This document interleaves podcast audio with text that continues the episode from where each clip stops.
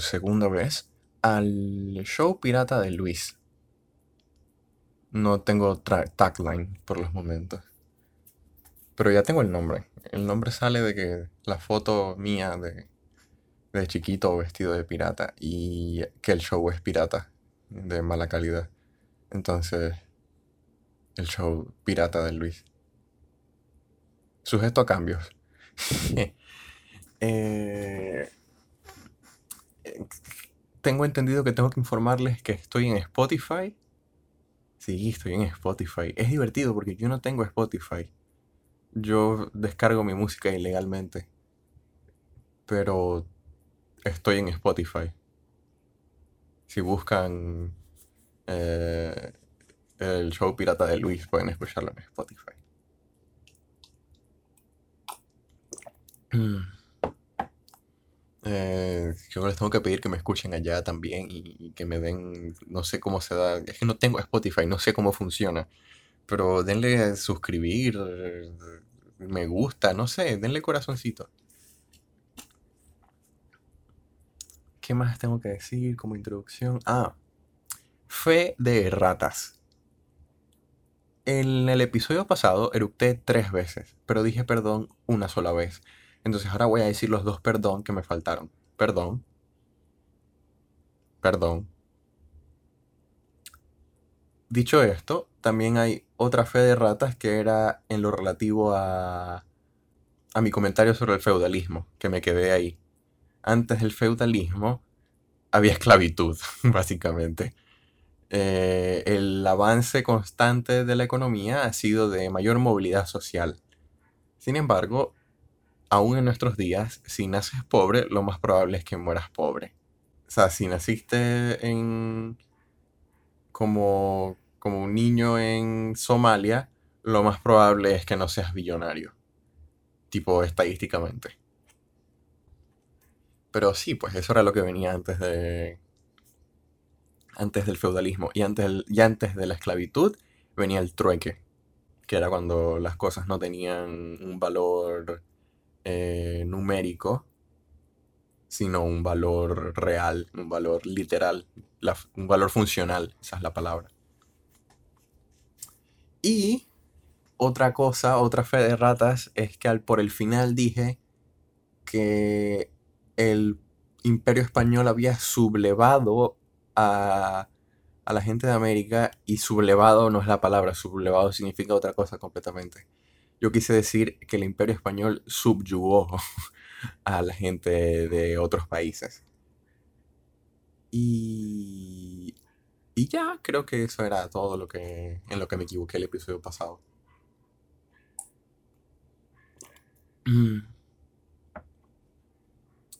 Eh, supongo que si alguien está escuchando el primero y ahora el segundo, tiene sentido pero quien empiece por el segundo no debe tener idea de lo que estoy hablando, cosa que seguramente está mal de mi parte desde el punto de vista de moderador de un podcast, pero no, no, esperen más de mí. El show pirata de Luis. Somos piratas. Ah, pues ese puede ser el tagline. Gracias. Ok. Mm. Hoy quería hablar de el episodio pasado quedó mucho más político de lo que yo pensaba que iba a quedar, de lo que yo quería que quedara. Pero era como lo que tenía en la mente ese día. Ah, ya sé de lo que quiero hablar. Yo soy escritor.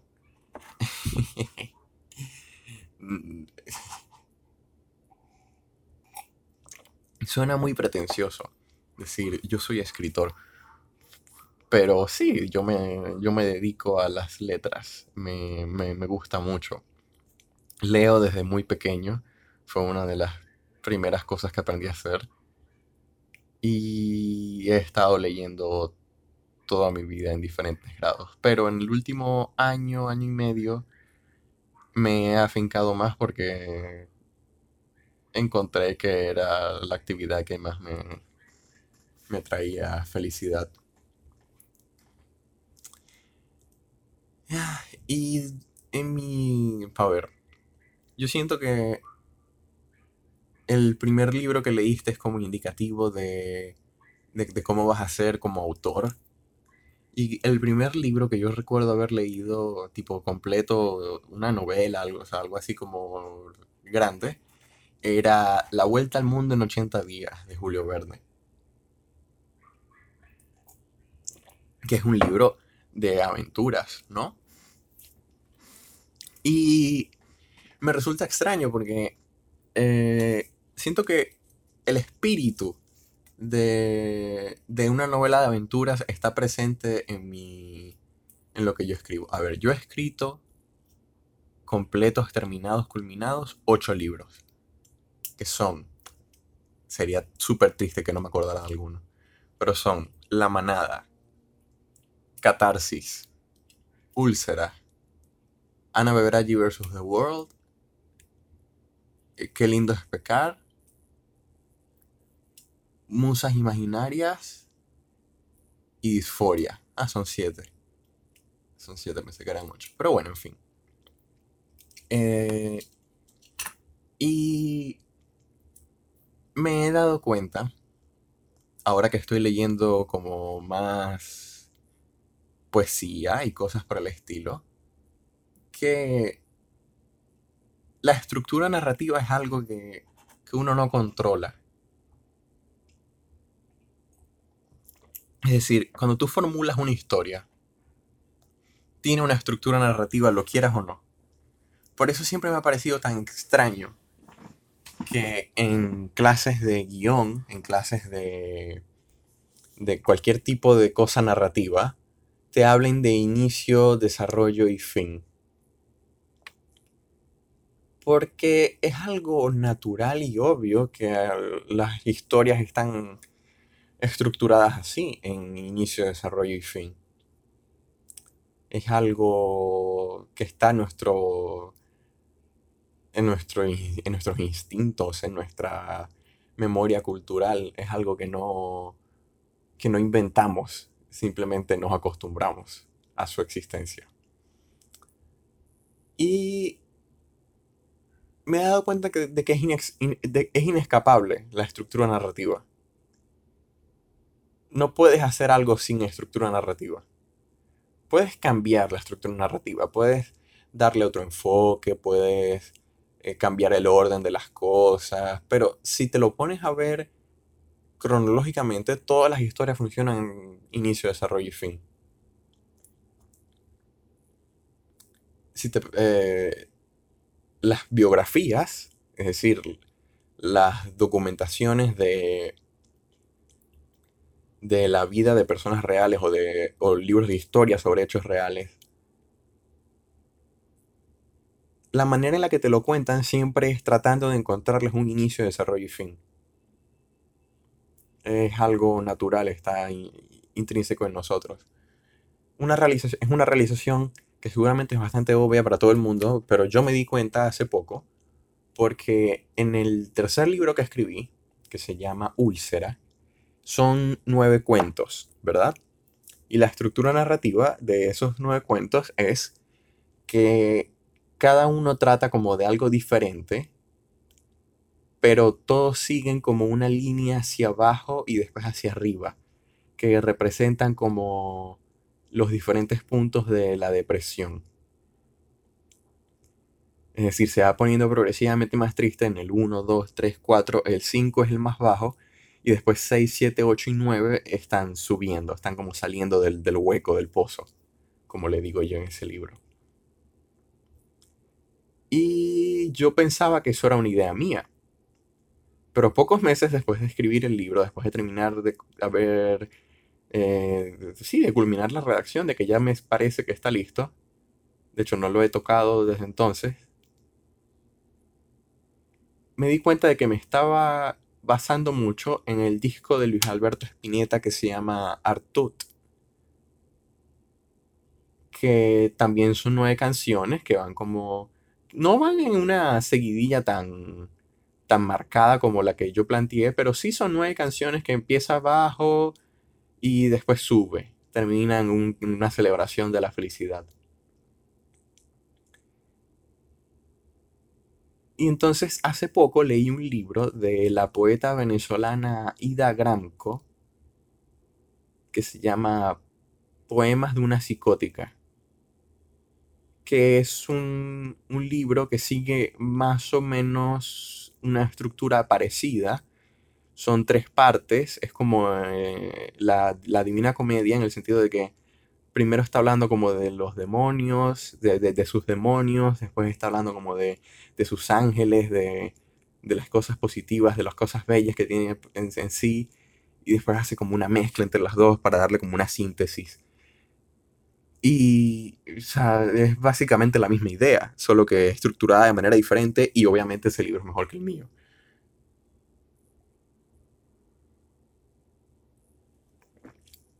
Pero me parece súper interesante que yo no había leído a Ida Gramco y sin embargo mis ideas pueden ser vistas como descendientes de las suyas, como, como sucesiones naturales de, la, de sus ideas.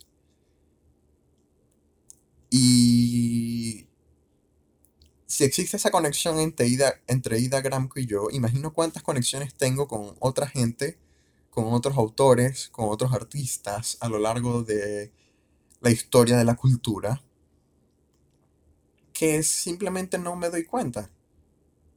Y me encantó ese libro cuando lo leí, Poemas de una psicótica.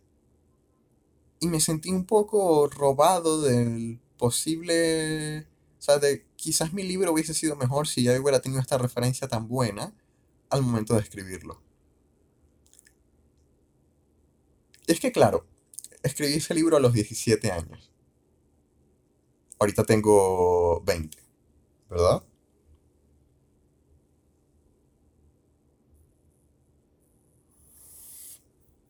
Y mucha gente dice que eh, lo que se escribe en la juventud es como son los primeros pasos, no tiene por qué ser increíble. Y supongo que estoy de acuerdo. Pero sí tiene... O sea, siento que lo que escribo en el futuro va a ser como una repetición de lo que, de lo que ya he escrito. No sé si me gusta eso. Siento que tengo como algunas ideas. Siento que tengo en mí como tres libros, de verdad. uno es sobre depresión y salud mental, el otro es una historia de amor y el otro es una historia sobre política. Es una, un comentario político. Es como lo planteo. Tengo esos tres libros en mí. Al menos en lo que narrativa se refiere. Bueno, que yo considero que la poesía también puede ser narrativa. Y obviamente lo es. No es una opinión mía así como novedosa, original, pero siento que la poesía tiene como una cualidad más estética. Porque te interesa que suene bien, te interesa que tenga ritmo, te Y eso a mí, que yo por mucho tiempo pensé que no me gustaba la, la poesía. Yo leí ficción, eventualmente hice el, el paso de leer no ficción y eventualmente acabé en la poesía, pero empecé con una gran aversión porque yo necesito, yo, yo soy medio autista, yo necesito que las cosas estén claras. Y hay algunas imágenes que son como difíciles de entender a la primera y es algo que escucho mucho de gente que no, no lee mucho poesía. Cuando lee poesía es como no entiendo esto, no entiendo qué tiene de bueno, no entiendo cuál es el encanto.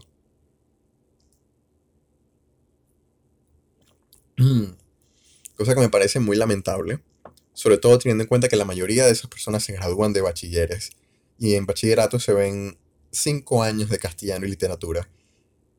Y que en esos cinco años no hayas como retenido nada de, de, cómo disfrutar la poesía o de cómo entrarle a la poesía, a mí me parece indicativo de que tus profesores no eran los mejores.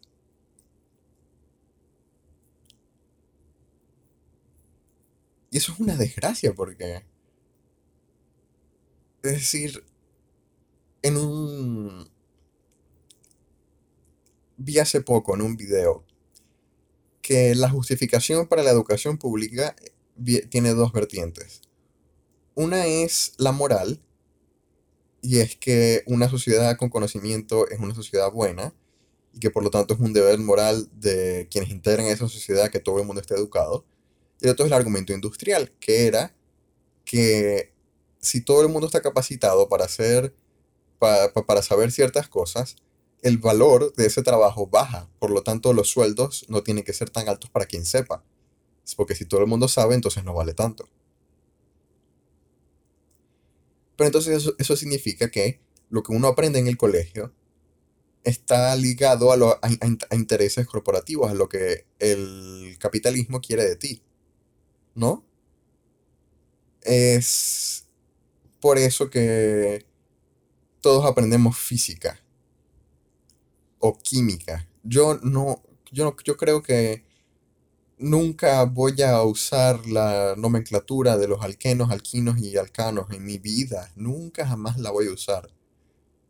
Pero el Estado consideró adecuado que yo supiera eso para poder graduarme, para poder entrar al mercado laboral.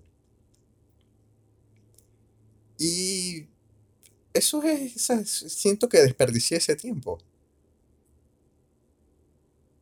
Claro que eso es un problema con el sistema educativo de todas partes, pero obvio, en todas partes del mundo hay capitalistas, hay intereses corporativos que insisten que se aprendan ciertas cosas.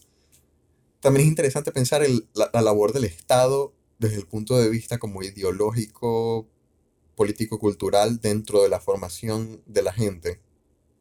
En el sentido de que en muchas partes del mundo la educación pública está guiada a una versión de la historia, una versión de los hechos y una versión de la ciencia que favorece a quien está gobernando. Por ejemplo, en Venezuela, en Historia de Venezuela, normalmente el profesorado no puede hablar del gobierno actual. Es algo que no se hace. Eso, eso, eso fue así durante todo el tiempo que yo estuve en bachillerato. Y era que el profesor no podía hablar del gobierno actual. Solo podía hablar de gobiernos pasados. Y eso es una visión absurda de la historia. Porque parte importante de la historia, lo que nos lleva a estudiar la historia, es el presente. Porque vemos algo que está pasando en el presente, estudiamos y nos damos cuenta que ya ha pasado antes y las posibles consecuencias que puede tener. Entonces, si te prohíben, esa es básicamente el Estado prohibiendo la crítica, creando gente que cree lo que ellos quieren que crean. Es que todos los gobiernos son malos. De verdad. Cancerbero decía en una canción, ¿para qué le das una educación a los pobres si les das una pobre educación? Y es que, claro, o sea, celebrar que el índice de analfabetismo decreció en Latinoamérica es, por supuesto, algo bueno. Nadie, yo creo que nadie dice que la erradicación del analfabetismo es algo malo. Pero es que en el mundo de ahora, en el mundo contemporáneo, eso no es suficiente. Y la educación tiene que ser de calidad. Y tiene que ser acceso a todo el mundo. No es justo que alguien simplemente por haber nacido pobre no tenga las mismas oportunidades que alguien que nació rico. Y esas oportunidades se incrementan muchísimo cuando tienes acceso a una educación superior, a una educación de mejor calidad es un, es un argumento muy clásico eso de eh, un buen gobierno no es el que te regala un carro, sino el que crea una economía en la que tú puedes trabajar y comprarte tu carro. Eso se dice mucho. Y no sé cómo me siento al respecto. Porque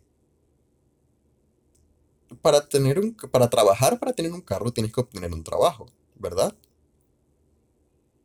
La gente blanca obtiene trabajos más fácil que la gente de color. Entonces,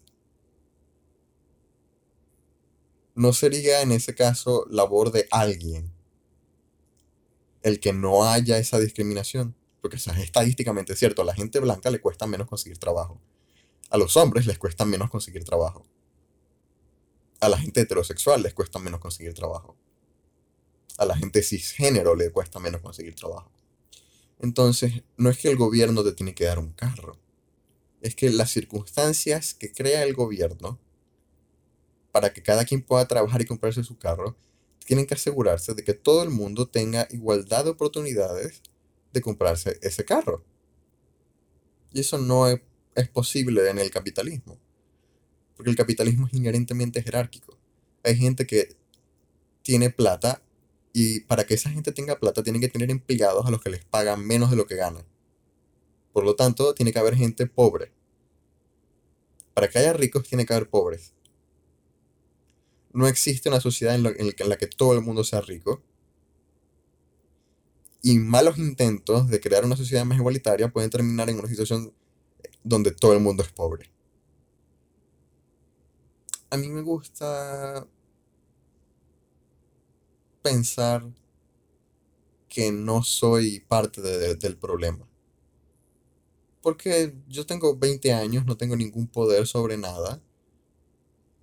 Tengo exactamente cero dólares en mi poder, ese es mi capital. O sea, si yo empezara un negocio y me pidieran, ¿de cuánto es su capital? Yo diría, cero. Pero lo cierto es que yo me beneficio de ese sistema en algunos puntos. Por ejemplo, nací hombre. El haber nacido hombre me da algunas ventajas. A mí nunca me han silbado en la calle. A mí nunca han, a mí nunca me han menospreciado mi trabajo por ser hombre. Nunca he sentido que la objetificación hacia mí sea un problema. O sea, sí lo he sentido. Pero no creo que sea por ser hombre. Creo que es porque soy muy inteligente.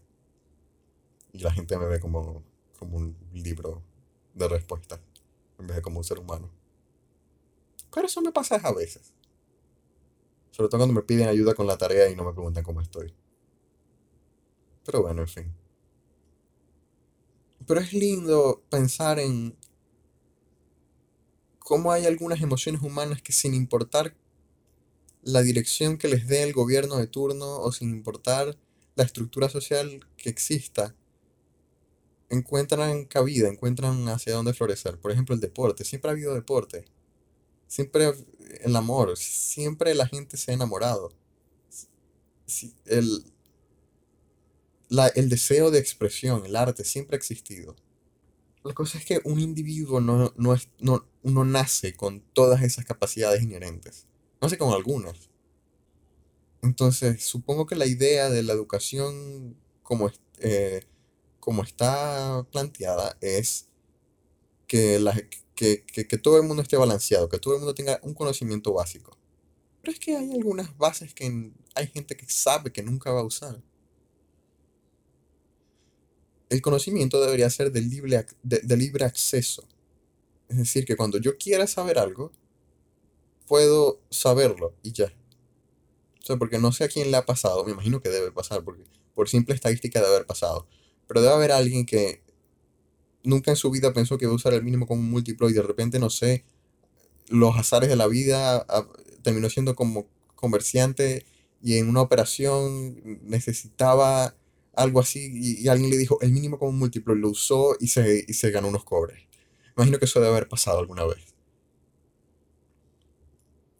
Pero creo que esa persona debería tener la capacidad de que si no lo aprendió, puede aprenderlo en el futuro. Y no se, incentiva, no se incentiva eso. Hay gente que eventualmente deja de aprender, deja de, de querer nutrirse, siente que ya es una versión completa de sí mismo. Eso me parece súper aburrido. Por ejemplo, en Venezuela no hay cabida para, para un mundo intelectual. No hay no hay, simplemente no hay, no hay espacios. Porque la libertad de expresión está comprometida, la libertad de prensa está comprometida, entonces no hay espacio para la divulgación científica. También está la fuga de cerebros, porque la situación económica hace que la gente se vaya, la gente profesional, la gente que tiene oportunidades afuera se vaya. Entonces, al final, los espacios de instrumentación, los, los, los espacios de, de capacitación para ciertas cosas, como, qué sé yo, sociología, no están siendo mantenidos porque el Estado no les da importancia. Les interesa que siga habiendo gente que los apoye y normalmente para que la gente te apoye tiene que no saber las cosas malas que haces. Como regla general. Y cuando todo lo que haces es malo, pues tienes que tener gente muy ignorante.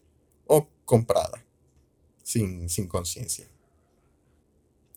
Para mucha gente ese escape de la, de la realidad venezolana es refugiarse en otra cultura. Conozco muchísima gente que se siente identificada con la cultura estadounidense, con la cultura anglosajona en general, y que entienden la cultura venezolana, su propia cultura, la cultura de la que en teoría forman parte, a través del lente de, esas otras culturas extranjeras. Hay gente que se siente así respecto a Corea del Sur. En lo particular, yo no, yo no entiendo la música, el K-pop, yo no lo, realmente no es lo mío. Seguramente debo ver algo que no lo he explorado lo suficiente. Pero, no sé, no, no me llama. Pero igual me parece interesante esa manera que tenemos nosotros de identificarnos con culturas que no son las nuestras porque nos parece que la nuestra es incambiable y que no nos representa. Y es como que el hecho de que tú sientas que la cultura no te representa forma parte de esa cultura. Ese escapismo al extranjerismo es un síntoma de la manera en la que la cultura conservadora de Venezuela aliena a su población. Cuando yo era niño me molestaba mucho cuando me hacían aprender de música venezolana porque no me interesaba, no era el género de música que yo quería escuchar. A mí me gustaba el rock, me gustaba el, el punk, el grunge. Y la falta de formación cultural que existe en Venezuela, debido a la censura, debido a la represión, a todo eso, hace que la gente no entre en contacto con cosas que de verdad les gustarían hace que la gente se cierre, hace que la gente vea hacia afuera no con interés, sino con miedo. La falta de exposición a todo lo que tiene el mundo para ofrecer en cuanto a cultura es el nacimiento de los extremismos, de la discriminación, de la xenofobia, del racismo, de, la islamofobia, de, del antisemitismo, todo eso. Y son distracciones, son realmente distracciones. Es decir, la razón por la que los, los líderes de grupos sociales, por ejemplo, los cristianos más ricos, la razón la que los cristianos más ricos suelen atacar a otras religiones es para que la gente que está oprimida por el capitalismo bajo el yugo de, esos cristianos con plata no se den cuenta que quien los está jodiendo no es el pobre eh, eh, inmigrante eh, palestino que todo coñaseado, todo llevado por la vida, que le han caído siete bombas en siete casas y, y todas las veces ha escapado y logró nadar desde, desde Gaza hasta Estados Unidos y nada más quiere nada más quiere un taco y se trajo la plata en el bolsillo y él nada más quiere un taco, quiere, quiere vivir en Estados Unidos, quiere no vivir en violencia. La razón por la que el, el, racista, el xenófobo, el supremacista blanco se siente enfrentado a ese inmigrante es porque el rico quiere que, que los pobres nos enfrentemos entre nosotros. Porque eso a ellos les da tiempo de que no les, de que no les pase nada, de que su poder no se vea afectado hace poco leí que Fidel Castro antes pensaba, antes decía, no sé si todavía, bueno, se murió, ¿verdad? Eh, él decía que los maricones eran enviados del imperio para subversionar, para, para ser subversivos, para ser agentes subversivos de la revolución cubana. Y es como, es exactamente lo mismo. Es una persona poderosa, Fidel Castro, enfrentando a la gente oprimida de el país donde vive, en, ese caso, en este caso Cuba, y no solo que donde vive, donde gobierna, contra gente que simplemente que, está en la misma situación que ellos. O sea, la mayoría de los, de los problemas de la gente gay son los mismos de la gente heterosexual. Solamente que los homosexuales tienen una carga adicional porque a los líderes les conviene que haya enfrentamiento entre la gente. Es una forma de violencia. Y claro, hay partes del mundo en la que la violencia más directa, la, la, violencia que uno normalmente llama violencia, que es la violencia física, la amenaza a la integridad física de alguien, está todo menos erradicada. En Estados Unidos, uno de los países más desarrollados del mundo, el país más rico del mundo, de hecho, hay brutalidad policial contra gente de raza negra. Hay una subida en crímenes de odio contra gente de, de raíces asiáticas. Hay, pero, pero, y todo sigue el mismo patrón, todo sigue siempre el mismo patrón de, de, de odio, de, de sesgo.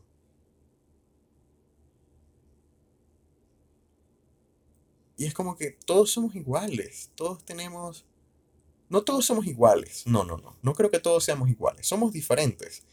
Pero valemos lo mismo.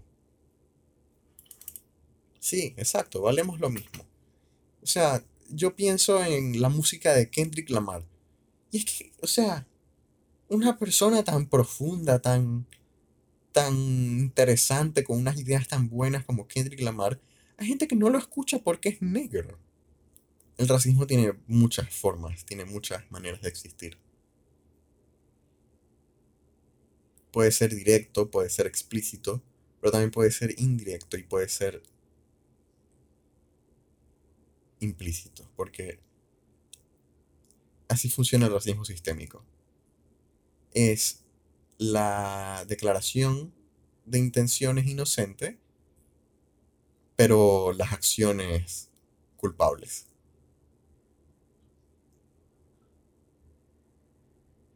Es por eso que la mayoría de la gente que sin hogar en el mundo es de color. Es por eso que la mayoría de la gente en el mundo tiene algún tipo de de problema de salud mental. Porque hay un molde. Ese molde saca gente blanca, hombre, heterosexual, cisgénero, y los lanza al mundo. El mundo es una fotocopiadora de hombres blancos heterosexuales y género. Y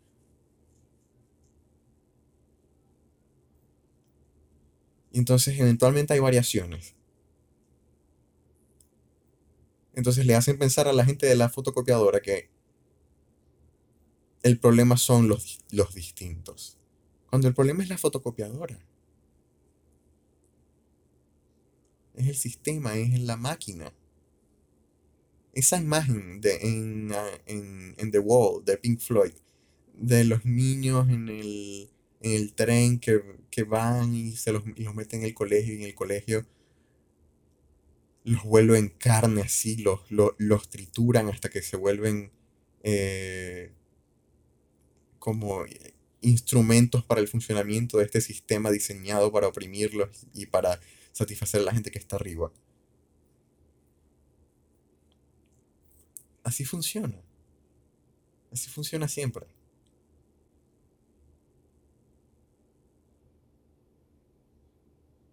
Y es una lástima porque tenemos muchas cosas en común. A mí me gusta escribir. Por, en parte por eso. Porque yo soy bastante raro, bastante ñoño.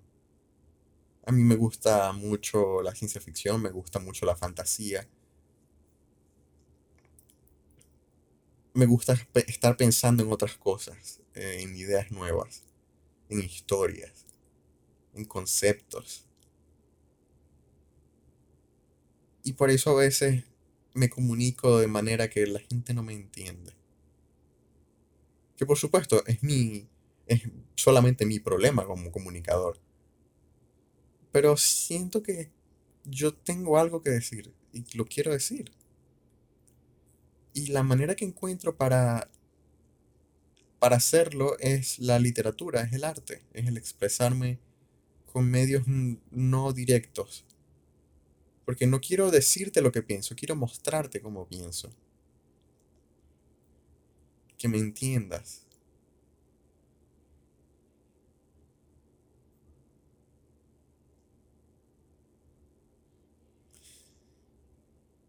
No podría concebir una vida sin, sin creación, sin arte, sin algún tipo de método de expresión sobre el que tengo relativo control absoluto.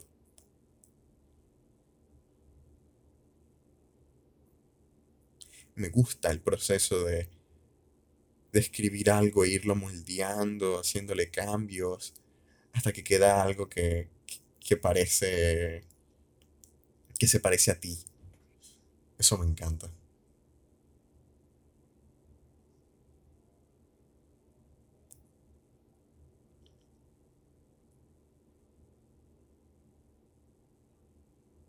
Y me parece que todo el mundo debería tener la oportunidad de intentarlo, por lo menos.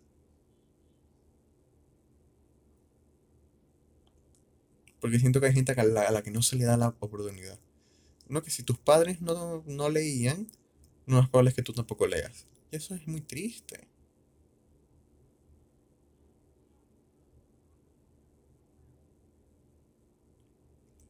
Porque es en la educación donde se encuentra la capacidad de la gente para superarse.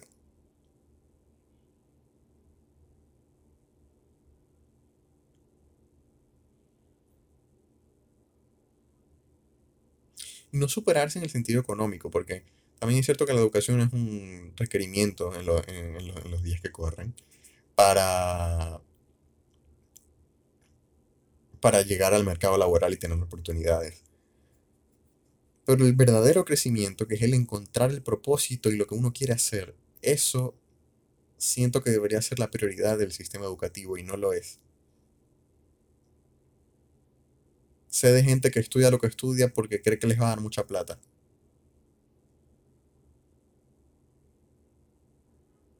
Y no porque en verdad les guste, no porque en verdad les apasione lo que están haciendo, sino porque por el producto.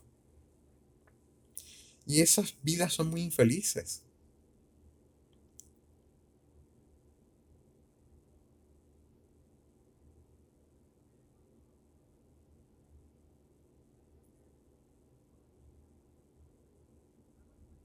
A mí me gustaría ser feliz.